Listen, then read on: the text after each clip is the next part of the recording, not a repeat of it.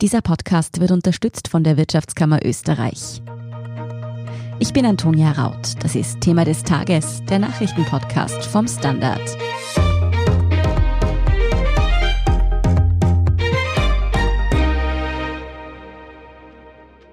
An der polnischen Grenze versuchen tausende Migrantinnen und Migranten nach Europa zu kommen und die Situation gerät zunehmend außer Kontrolle. Gestern Montag versuchten die Migranten die Grenze von Belarus nach Polen zu durchbrechen. Mit Tränengas wurden sie zurückgedrängt. Der Vorfall zeigt die Verzweiflung, die sich unter den Flüchtlingen im Grenzgebiet zunehmend breit macht. Hinter der humanitären Krise verbirgt sich ein politisches Kräftemessen.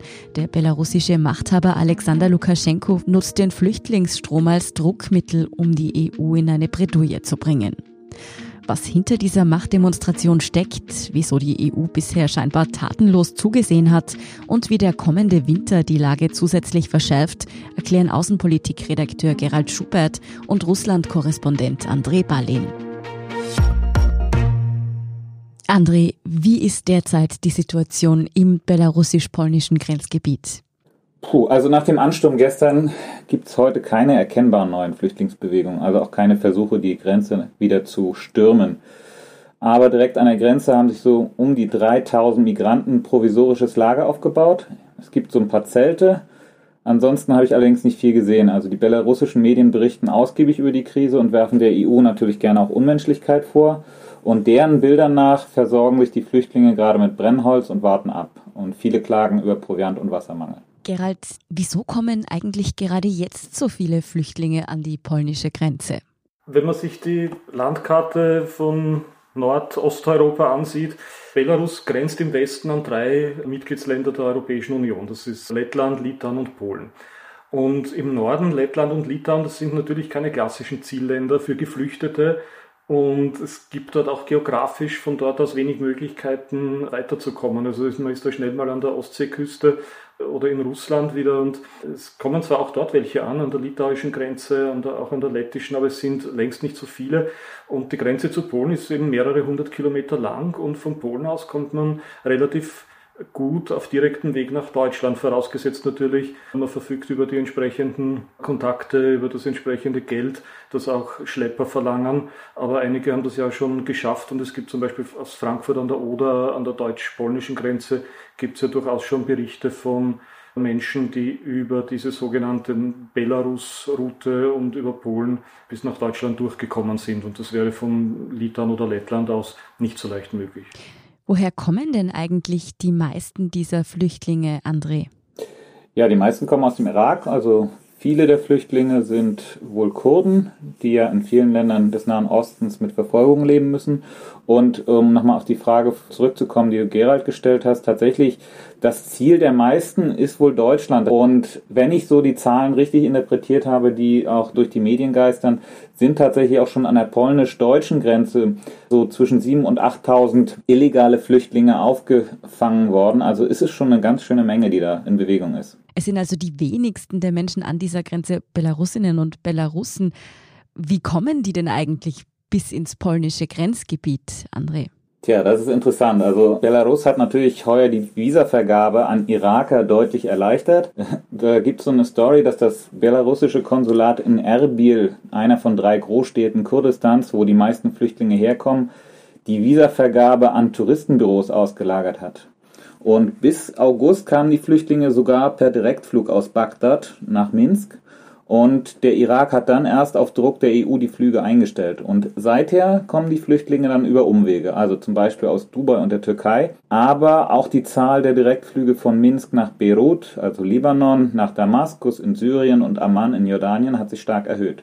Und wieso macht es Belarus den Menschen so einfach, nach Belarus zu kommen, beziehungsweise man weiß dort ja auch, dass die wenigsten auf Urlaub kommen, sondern eigentlich in die EU weiter wollen. Was erwartet sich Machthaber Alexander Lukaschenko von diesem Vorgehen? Also das ist natürlich schon so ein bisschen die Erdogan-Taktik. Der mhm. hat ja damals auch die Flüchtlinge als Waffe eingesetzt, um sich selbst Vorteile zu verschaffen in Verhandlungen.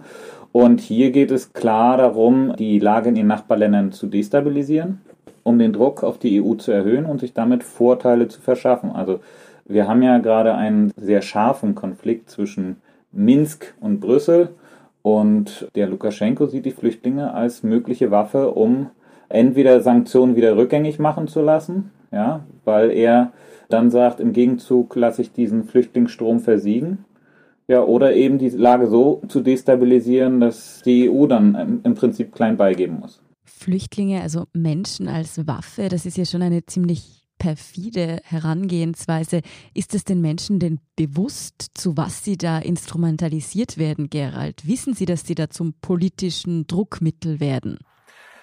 Also einerseits darf man, glaube ich, nicht davon ausgehen, dass die meisten völlig blind eventuell auch ins Verderben laufen. Also viele sind heutzutage natürlich schon halbwegs gut vernetzt, auch untereinander, haben Handys, die sie bei irgendwelchen Gelegenheiten immer wieder neu aufladen, versuchen an SIM-Karten zu kommen, um aktuelle Informationen zu erhalten.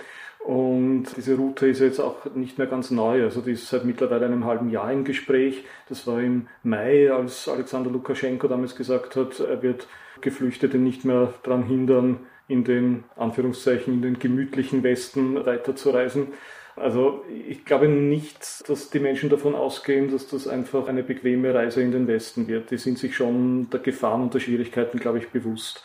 Aber ich glaube, wir können uns auch nur sehr schwer reinversetzen in diese Leute. Wir empfinden Menschen, die sich entschlossen haben, ihre Heimat zu verlassen. Wie sehen die das, das Verhältnis zwischen der Hoffnung, die sie damit verbinden, und der Gefahr, die da vielleicht droht? Ich war selbst vor einiger Zeit an der litauisch-belarussischen Grenze mit dem damals noch Außenminister, jetzigen Bundeskanzler Alexander Schallenberg und konnte dort mit einigen Flüchtlingen direkt an der Grenze sprechen. Die waren zum Teil aus Syrien, zum Teil aus dem Irak. Und jeder hat seine ganz individuelle Geschichte, die ihn einfach dazu motiviert, diese missliche Lage auch in Kauf zu nehmen. Aber man muss schon sehen, es wird jetzt auch kälter, die Situation an der Grenze spitzt sich zu, es werden auch immer mehr. Also die Lage ist relativ instabil. Und da könnten natürlich auch wieder neue Sichtweisen, Aspekte, Bedrohungsszenarien für die Migrantinnen und Migranten in den Vordergrund kommen. Vielleicht werden es im Winter auch wieder weniger. Es bleibt zu hoffen, dass nicht mehr Leute der Kälte dort zum Opfer fallen. Mm. Du hast es bereits gesagt, Lukaschenko spielt dieses Spiel ja bereits seit Monaten. Ist der Winter denn der einzige Grund, dass sich die Lage nun eben so zuspitzt, André? Naja, also beim aktuellen Fall ist es ja praktisch eine richtige Kolonne, die dort erschienen ist an der Grenze. Und da gibt es auch schon erste Recherchen von russischen Journalisten darüber und äh, demnach soll es sich beim Großteil der Flüchtlinge um Kurden handeln, die aber aus dem Irak über Syrien nach Minsk gekommen sind und von dort organisiert an die Grenze gebracht wurden. Insofern ist tatsächlich davon auszugehen, dass es sich um eine bewusste Provokation handelt hier. Im Grenzgebiet sind die Zustände für die Menschen dort ja wirklich sehr, sehr schlimm und Polen weigert sich auch, Hilfsorganisationen oder Journalistinnen und Journalisten in diese Zone zu lassen. Wieso? Wieso will man da auch keine Hilfe zu den Flüchtlingen kommen lassen? Ja, daran gibt es in der Tat sehr viel Kritik. Es ist ja ein Notstand im Grenzgebiet erlassen worden auf einem Grenzstreifen der auch, habe ich mir erzählen lassen von Leuten, die dort waren, auch teilweise gar nicht so genau definiert ist. Man weiß nicht, wie breit diese Zone eigentlich ist. Irgendwo steht dann Polizei und sagt, die Zone beginnt dort, wo ich stehe und du darfst da jetzt nicht rein. Also gibt es wirklich rigorose Beschränkungen. Und das Problem ist, Hilfsorganisationen können nicht helfen, wie du gesagt hast, Medienleute können nicht berichten und es dürfen wirklich in der Regel nur Bewohner in diese Zone rein. Ich glaube, der Grund ist nach außen hin mal, wenn in einem Gebiet ganz offensichtlich, wie es dort jetzt der Fall ist, Polizei und Grenzschutz und Militär das Sagen haben, dann bedingt das wohl implizit, dass man dort möglichst wenig Zivilbevölkerung haben will. Man kann dann auch immer mit drohenden Gefahrensituationen argumentieren, aber es gibt eben auch massive Vorwürfe, dass es dort zu vielen völkerrechtswidrigen Pushbacks kommt, dass Leute illegal zurückgeschoben werden nach Belarus und dass man sich dabei natürlich nur ungern über die Schulter blicken lassen will. Da sind natürlich vor allem Medienleute dann wenig willkommene Gäste in dem Gebiet. Es gibt auch bereits Berichte über Todesopfer an der Grenze. Von wie vielen ist denn da die Rede und wie sind die Menschen dort ums Leben gekommen? Also niemand weiß es genau. Dieses de facto Informationsembargo, das durch diese Sperrzone entsteht, von der ich gerade gesprochen habe, das lässt mittlerweile keine genauen Angaben mehr zu. Ich habe vor ein paar Tagen mal die Zahl 10 gelesen. Aktivistinnen und Aktivisten vor Ort befürchten aber, dass es wesentlich mehr sein könnten. Ich habe auch so eine Befürchtung gehört, aber es mit Vorsicht zu genießen, dass es hauptsächlich Männer sind, die bisher gestorben sind. Einige davon erfroren. Wie gesagt, es wird mittlerweile empfindlich kalt. Und einige Leute vor Ort, die entweder es geschafft haben, sich irgendwie in diese Sperrzone durchzuschlagen oder zumindest am Rande der Sperrzone sich bewegen, mit Menschenrechtsorganisationen in Kontakt sind, mit der Zivilbevölkerung vor Ort sprechen und so, die sagen, es kann irgendwie nicht sein, dass das hauptsächlich Männer sind. Gerade dort sind jetzt eigentlich auch viele Kinder, viele Familien, auch Frauen mit ihren Kindern und mit ihren Männern unterwegs. Und Pessimisten stellen sich die Frage, ob es wirklich sein kann, dass hauptsächlich Männer dort den Tod finden und Frauen und Kinder überleben. Und da entstehen natürlich die wildesten Gerüchte, ob es nicht vielleicht sein kann, dass man Frauen und Kinder dann vor den Augen der Öffentlichkeit noch mehr verbirgt, als das bei Männern der Fall ist. Aber ich kann das nicht verifizieren. Ich wollte damit nur illustrieren, dass die Übersicht über diese Zahlen derzeit eigentlich nur sehr schwer möglich ist. Ja, welche Rolle die EU in dieser Situation spielt und welche möglichen Lösungsansätze sich bieten würden, darüber sprechen wir nach einer kurzen Pause. Good morning from New York. Marhaba min Abu Dhabi. Ni hao aus Shanghai. Konnichiwa. Jumbo aus Kenia. Shalom aus Tel Aviv. Und hallo aus Wien beim Podcast Austria ist überall. Mein Name ist Christoph Hahn. Begleiten Sie mich auf akustische Geschäftsreise und erfahren wir gemeinsam, warum in Kenia von einem Meeting gebetet wird, was es mit dem 4G-Empfang in der arabischen Wüste auf sich hat und vieles mehr.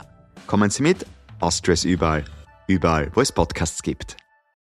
Gerald, muss denn die EU hier nicht langsam eingreifen? Bis jetzt hatte man ja den Eindruck, dass sie relativ tatenlos zugesehen hat. Ja, ich finde, man hatte auch ein bisschen den Eindruck, dass die EU das ein bisschen als ein polnisches Problem gesehen hat, ein Problem der polnischen Außengrenze und nicht unserer gemeinsamen EU-Außengrenze. Man muss die Zusammenarbeit mit Polen da sicher forcieren, das ist aber eine Bringschuld von beiden Seiten, glaube ich. Es darf, glaube ich, nicht sein, dass jetzt diese Konflikte, die es zwischen dem EU-Mitgliedsland Polen und Brüssel, sozusagen der Europäischen Union, den europäischen Institutionen und vielen EU-Partnerstaaten, dass diese Konflikte, die es zurzeit gibt, jetzt die Zusammenarbeit bei dieser wirklichen humanitären Katastrophe und vor dem Hintergrund dieses großen geopolitischen Problems äh, jetzt die Zusammenarbeit erschweren. Die Probleme, die es gibt, betreffen ganz andere Dinge. Das ist die Satz an bekannter Justizreform in Polen, die Tatsache, dass neulich das Verfassungsgericht beschlossen hat in Warschau, dass polnisches Verfassungsrecht über dem europäischen Recht steht, was natürlich zu einem Aufschrei in der gesamten Union geführt hat. Es gibt auch viel Kritik am polnischen Abtreibungsrecht zuletzt.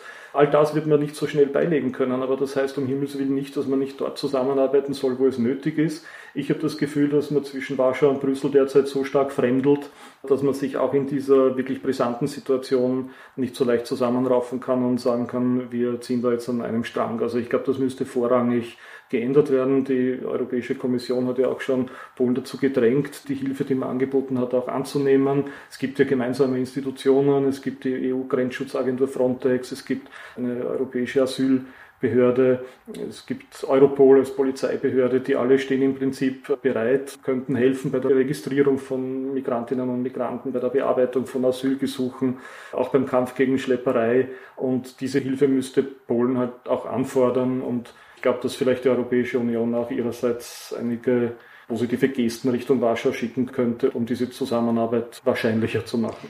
Jetzt eine vielleicht naiv klingende Frage, aber dort sterben offenbar Menschen im Grenzbereich. Wieso können diese Leute, die dort jetzt festsitzen, nicht einfach von EU-Ländern aufgenommen werden? Im Moment sind es ja natürlich einige tausend, aber verteilt auf die EU wären das ja nicht so viele Menschen, oder?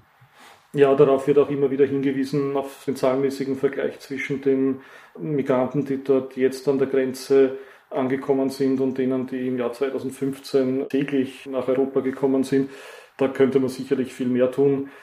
Wie immer ist in solchen Situationen natürlich dieser bekannte Pull-Faktor spielt dann in den Debatten eine Rolle. Politiker in ganz Europa haben Angst davor, dass Schleusen geöffnet werden könnten, dass durch die Aufnahme von Flüchtlingen andere wieder angelockt werden, diesen Weg auch zu gehen, sich dann noch mehr Leute in Gefahr begeben, noch mehr Leute an die Außengrenzen der EU drängen. Ich glaube, vor allem muss man die humanitäre Situation vor Ort betrachten, auch wenn dieses Problem sehr komplex ist und wenn die EU keine Lösung parat hat, Polen keine Lösung parat hat und auch wir hier jetzt keine Lösung parat haben. Aber ich glaube, manche Dinge sind nie falsch. Und vor Ort die Menschen davor zu bewahren, dass sie dort erfrieren in den Wäldern auf dem Gebiet der Europäischen Union, das wäre jetzt das Gebot der Stunde. Der größte Druck kommt natürlich durch Lukaschenko zustande, der eben so viele Menschen überhaupt bis zur Grenze vordringen lässt, das ja auch noch forciert. Wie kann er davon abgehalten werden? Aktuell fordert die EU ja beispielsweise Sanktionen beteiligter Fluglinien. Ist denn das der richtige Weg? Also es gibt ja bereits Sanktionen der Europäischen Union gegen das Regime von Lukaschenko in Belarus. Das ist Resultat der Wahl vom vergangenen Jahr, wo Lukaschenko ein Ergebnis von mehr als 80 Prozent für sich beansprucht hat. Er wird ja von der EU nicht mehr als rechtmäßiger Präsident anerkannt. Das ist die Grundlage und im Übrigen auch der Grund, für die jetzige Fluchtbewegung dort, weil Lukaschenko offensichtlich versucht, sich durch die Tatsache, dass er diese Flüchtlingsrouten öffnet, sich auch an der EU ein Stück weit für diese Sanktionen zu rächen. Also ich glaube, der erste Schritt wäre einmal da nicht klein beizugeben und im Gegenteil über eine Erweiterung des Sanktionsregimes nachzudenken, damit dieser Weg, den Lukaschenko da eingeschlagen hat, mal nicht von Erfolg gekrönt ist. Die jetzigen Sanktionen, das sind vor allem Finanzsanktionen, die sich auf Personen im Umfeld des Regimes in Minsk beziehen. So ein Militärgüterembargo, auch Überwachungsinstrumente dürfen nicht ins Land ausgeführt werden. Und ich glaube, wenn man diese Sanktionen einfach erweitert, auf einen größeren Personenkreis ausdehnt, auf einen größeren Warenkreis, dann wäre das schon mal eine Möglichkeit. Was die Fluglinien betrifft, da muss man, glaube ich, sich die Einzelfälle jeweils genau anschauen. Jede Fluglinie und jedes Land hat da eine andere Geschichte. Warum, seit wann fliegt man Minsk an? Ich kann mich nur erinnern, es hat schon mal funktioniert. Also als ich damals, wie gesagt, mit Schallenberg an der belarussisch-litauischen Grenze war, da gab es eine relativ frische Nachricht im August, glaube ich, dass die EU Druck auf den Irak ausgeübt hat, um diese Direktflüge von Bagdad nach Minsk damals einzustellen, mit denen offensichtlich viele Migrantinnen und Migranten nach Belarus gekommen sind. Und das hat dann schon zumindest vorübergehend einmal für einen Rückgang der Zahlen gesorgt. Also ja, auch die Einflussnahme auf Fluglinien ist sicher eine Möglichkeit, muss man sich aber im Einzelfall ansehen. Ihr habt die Situation anfangs mit jener mit dem türkischen Präsidenten Erdogan verglichen, der ja ebenfalls die EU mit Flüchtlingen, die an der Grenze warten, unter Druck gesetzt hat. Da konnte schließlich ein Deal ausgehandelt werden, der vor allem auch mit hohen Geldzahlungen an die Türkei einhergeht. Bräuchte es einen ähnlichen Deal nun auch mit Belarus, André? Also ich finde so ein Deal sehr schwierig. Also erstmals, die Flüchtlinge damals kamen tatsächlich aus der Türkei. Das war eine natürliche Fluchtroute, wenn sie aus Syrien geflohen sind, dass sie zuerst nach Westen gegangen sind, in die Türkei und von dort eben den Weg gesucht haben in die EU auf der Suche nach einem besseren Leben. Die Route über Belarus wäre für mich keine natürliche Fluchtroute. Also das ist schon eine künstlich erzeugte Fluchtroute und ich denke, mit Belarus wird es auch einen solchen Deal nicht geben. Also die EU wird sich darauf nicht einlassen und ich denke auch richtig, dass sie sich nicht auf solch einen Deal einlässt. Ob eine Abmachung mit der Ukraine, sagen wir dem Nachbarland, Flüchtlinge aufzunehmen, effizient ist, also das wage ich dann zu bezweifeln. Deswegen, ich glaube nicht, dass so ein richtiger Deal dort möglich ist. Du sagst, diese Fluchtroute ist keine natürliche. Bedeutet das auch, dass die Fluchtbewegung vielleicht künstlich erzeugt ist? Oder zeichnet sich hier schon ein tatsächlicher Flüchtlingsstrom, ein Mehr an flüchtenden Menschen ab? Und könnte das womöglich in eine ähnliche Richtung gehen wie im Jahr 2015? Nein, also das denke ich nicht. Also es geht tatsächlich trotz vielleicht der alarmierenden Nachrichten der letzten Tage um wesentlich weniger Flüchtlinge. Also Wir haben jetzt einige Tausend im Grenzgebiet. Wir haben vielleicht bis zu 10.000, die schon rübergekommen sind oder sozusagen auf dem Weg Richtung Deutschland vielleicht schon sind. Also, aber das ist trotzdem nicht das Niveau oder das Level, das wir hatten 2015. Und ich denke auch nicht, dass dieser Strom jetzt viel weiter anschwellen wird. Gerald hat es gesagt, ich habe es auch vorhin erwähnt, es wird kälter und die Leute auch in Nahost werden sich Gedanken machen darüber und das wird dann auch von ihnen wahrscheinlich nicht mehr so stark forciert in diesen Wintermonaten. Ich denke, die Fluchtbewegung, so zynisch das klingen mag, wird dann auch durch den Winter etwas eingedämmt werden. Trotzdem braucht es nun dringend eine Lösung für die Menschen, die dort bereits an der Grenze warten. Vielen Dank für eure Einschätzungen, André Ballin und Gerald Schubert. Ja, danke. Bitteschön. Wir sind gleich zurück.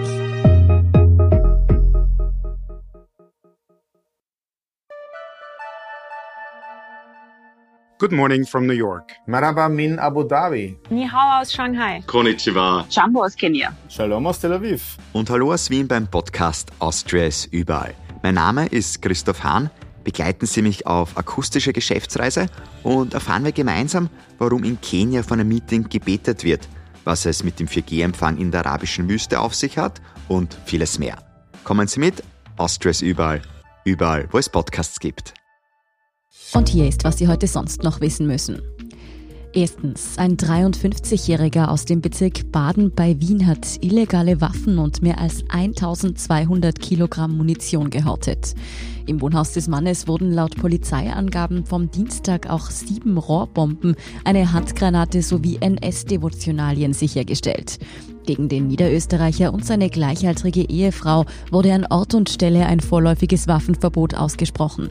Beide waren nicht geständig, sie wurden nun angezeigt. Zweitens, in Wien wurde heute Dienstagnachmittag ein Mahnmal feierlich seiner Bestimmung übergeben, das an eines der größten Verbrechen der Geschichte erinnert, die Shoah-Namensmauer. Auf 160 Steinelementen sind dort die Namen von 64.440 in der NS-Zeit ermordeten österreichischen Jüdinnen und Juden eingemeißelt. Initiiert wurde das Projekt vom Holocaust-Überlebenden Kurt Jakob Tutter. Er hat sich jahrelang dafür eingesetzt, dass das Vorhaben realisiert wird. Und drittens, der Opernball am 24. Februar 2022 wackelt aufgrund der Corona-Pandemie weiter. Man könne nicht sagen, ob der Opernball stattfinden könne, hieß es am Dienstag bei einer Pressekonferenz der Staatsopernspitze in Wien. Falls der Höhepunkt des Faschings doch gefeiert werden sollte, so wird dies nur unter strengen medizinischen Sicherheitsmaßnahmen möglich sein. Auch bei der Organisation griff der Staatsoperndirektor durch, die Opernball-Lady wird künftig durch ein Komitee ersetzt. podcast. Mehr dazu, ob denn der Opernball nun stattfinden wird oder nicht und alles Aktuelle zum weiteren Weltgeschehen finden Sie wie immer auf derstandard.at. Danke fürs Zuhören und all jenen, die uns auf Apple Podcasts oder Spotify folgen, uns eine nette Rezension geschrieben oder eine 5-Sterne-Bewertung gegeben haben. Und ein ganz besonders großes Dankeschön all jenen, die unsere Arbeit mit einem Standard-Abo oder einem Premium-Abo über Apple Podcasts unterstützen. Das hilft uns wirklich sehr, also gerne auch allen Freundinnen und Freunden weiterempfehlen. Verbesserungsvorschläge und Themenideen schicken Sie uns am besten an podcast.derstandard.at. Ich bin Antonia Raut. Baba und bis zum nächsten Mal.